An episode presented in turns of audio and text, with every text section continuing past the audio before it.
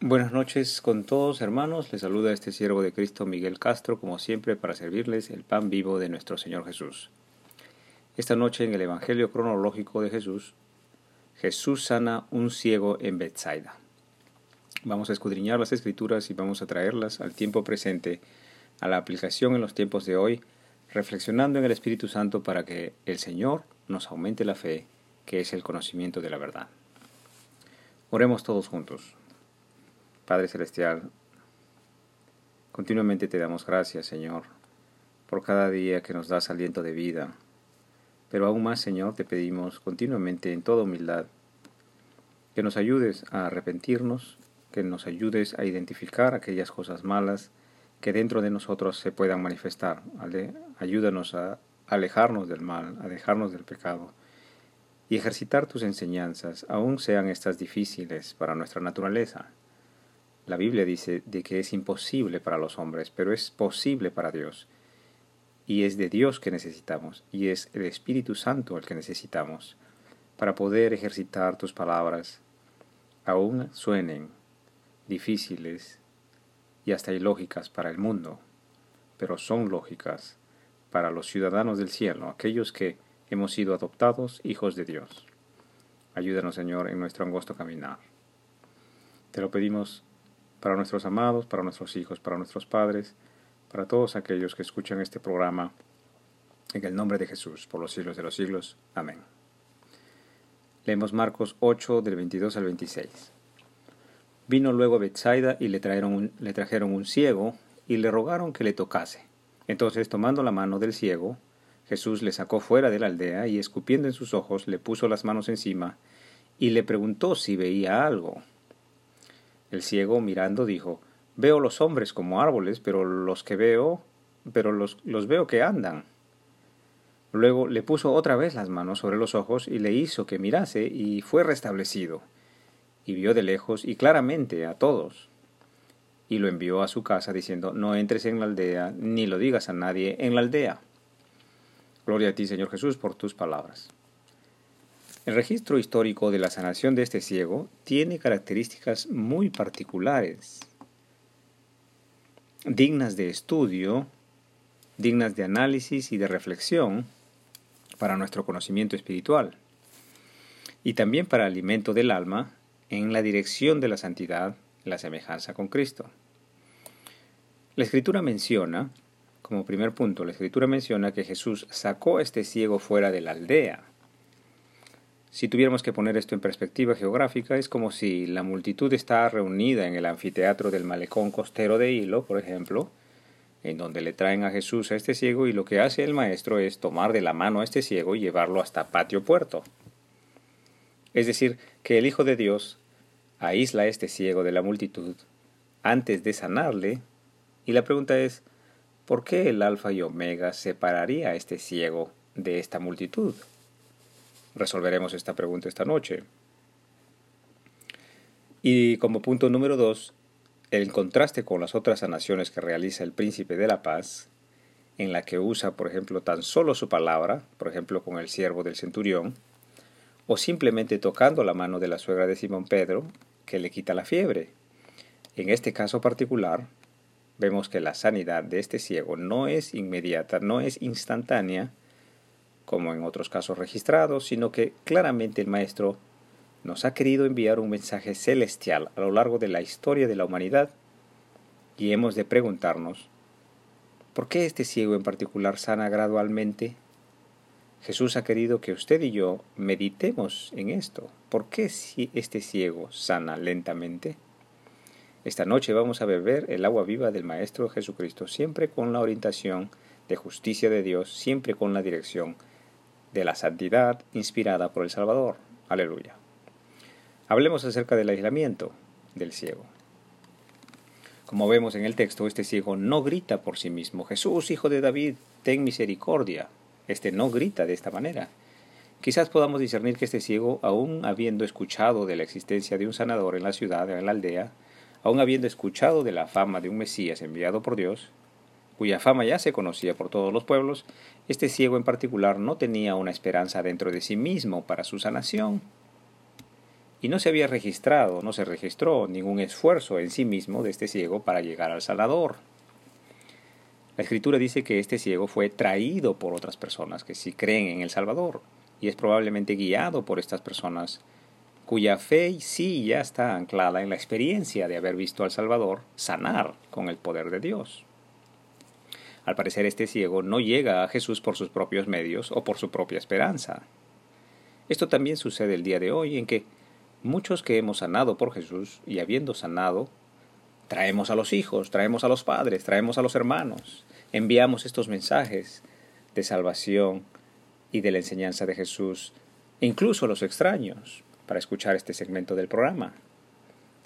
Y esto es también como ponernos a los pies de Jesús para escuchar de sus enseñanzas. Bendito sea el Señor. Es claro que el Maestro no tiene como prioridad no es el objetivo primordial del maestro hacer fama de un poder sobrenatural. Y sabemos que continuamente decía el Señor que a los que sanaba que no le hagan público. Pero aparentemente esta no sería la razón por la que Jesús aísla a este ciego. Sabemos también que lo más importante del caminar de Cristo entre los hombres es enseñar la palabra de Dios y el Evangelio, enseñar el juicio y criterio sabio de lo que hace Dios encarnado. Esto es lo principal. No nos equivocamos, los milagros no son el anzuelo para pescar hombres, sino que los milagros son la consecuencia, los milagros son el efecto posterior de lo que es el verdadero, lo que es verdadero, Jesús de Nazaret.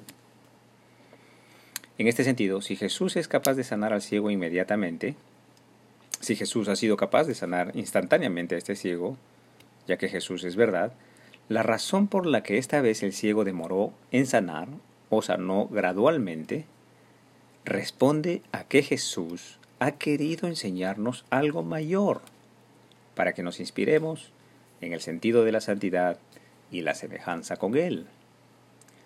¿No le parece que entre la multitud habría mucho ruido? Dígame usted, si en este tiempo de crisis sanitaria, ¿acaso no hemos sido sanados? ¿Acaso no hemos sido aislados de la multitud, de los quehaceres del día a día? ¿No le parece que en el silencio del ruido del mundo hemos podido aislarnos para postrarnos a los pies del Maestro y de sus enseñanzas? ¿No le parece que en este segmento del programa podemos estar a solas con Jesús en la calma de la tempestad? A veces se necesita un familiar acaecido o una enfermedad o quizás un accidente y otras veces quizás tan solo diez minutos nos hacen falta para caer de rodillas y venir a solas a conversar con el Maestro Galileo. Es en nuestras debilidades en que se manifiesta la gracia de Dios, como en 2 Corintios 12, 9 dice, y me ha dicho, bástate mi gracia, porque mi poder se perfecciona en la debilidad. Por tanto, de buena gana me gloriaré más bien en mis debilidades, para que repose sobre mí el poder de Cristo.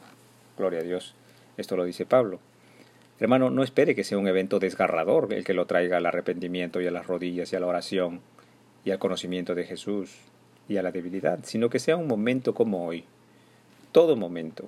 Hoy, este momento es buen momento para entregarle su vida al Salvador. Aleluya. Y comentemos acerca de la sanidad gradual o lenta. Jesús tomó la mano del ciego, le sacó fuera de la aldea y escupiendo en sus ojos le puso las manos encima y le preguntó si veía algo. Jesús, o perdón, el ciego mirando dijo, veo los hombres como árboles, pero los veo que andan.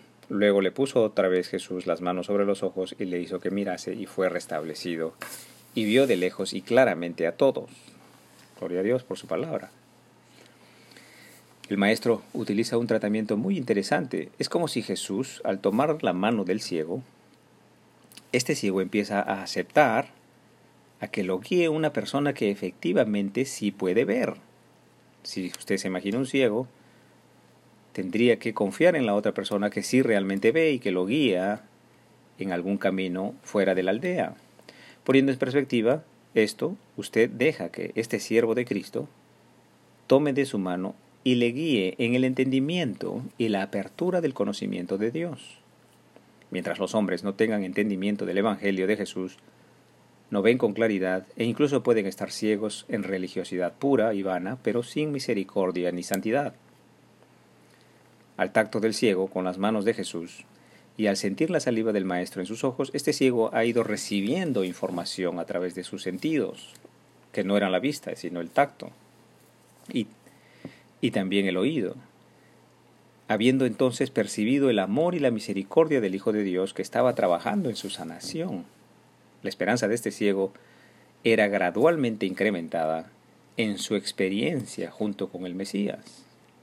Existen muchos hombres hoy en día con los que debemos ser pacientes con su crecimiento. Debemos trabajar sosegadamente, pacientemente, gradualmente y tranquilamente en la apertura de sus ojos, en la apertura de su entendimiento del Evangelio de Cristo, sin frustración ni enojos por su ceguera, pero con misericordia, piedad y amor, para que éstos sean rescatados por el Señor de una ceguera espiritual en el conocimiento y aplicación del consejo de Dios. Gloria a ti, Señor Jesús. Analicemos en comparación con la sanación de la mujer con flujo de sangre que tan solo con tocar el manto de Jesús fue sana, sin que Jesús tuviera que mirarla siquiera. Es claro que al estudiar los eventos del hombre más importante en la historia de la humanidad, Jesús de Nazaret, encontramos que nuestro corazón y el nivel de conocimiento de Dios, en la gracia de Dios, juega un rol importante en la bendición que podamos recibir del Maestro en la magnitud en que el Señor nos pueda abrir los ojos. El carpintero Galileo decía continuamente, Mateo 9:29, entonces le tocó los ojos diciendo, conforme a vuestra fe, conforme a vuestra fe, os sea hecho. Y sabemos que la fe es el conocimiento de Dios. Quiera, hermano, que también vosotros deseéis conocer más y más a Jesucristo, y que por gracia y voluntad Salgamos corriendo a escucharle y aprender de él, porque también yo, habiendo sido religioso de tradiciones y costumbres, no le conocí. Pero cuando le conocí, me abrió los ojos con paciencia y misericordia. Aún hoy me toma de la mano y me lleva fuera de la ciudad, y solo con el Maestro puedo escuchar con profundidad sus enseñanzas. Gloria a ti, Señor Jesús, por tu misericordia y por tu amor por este siervo.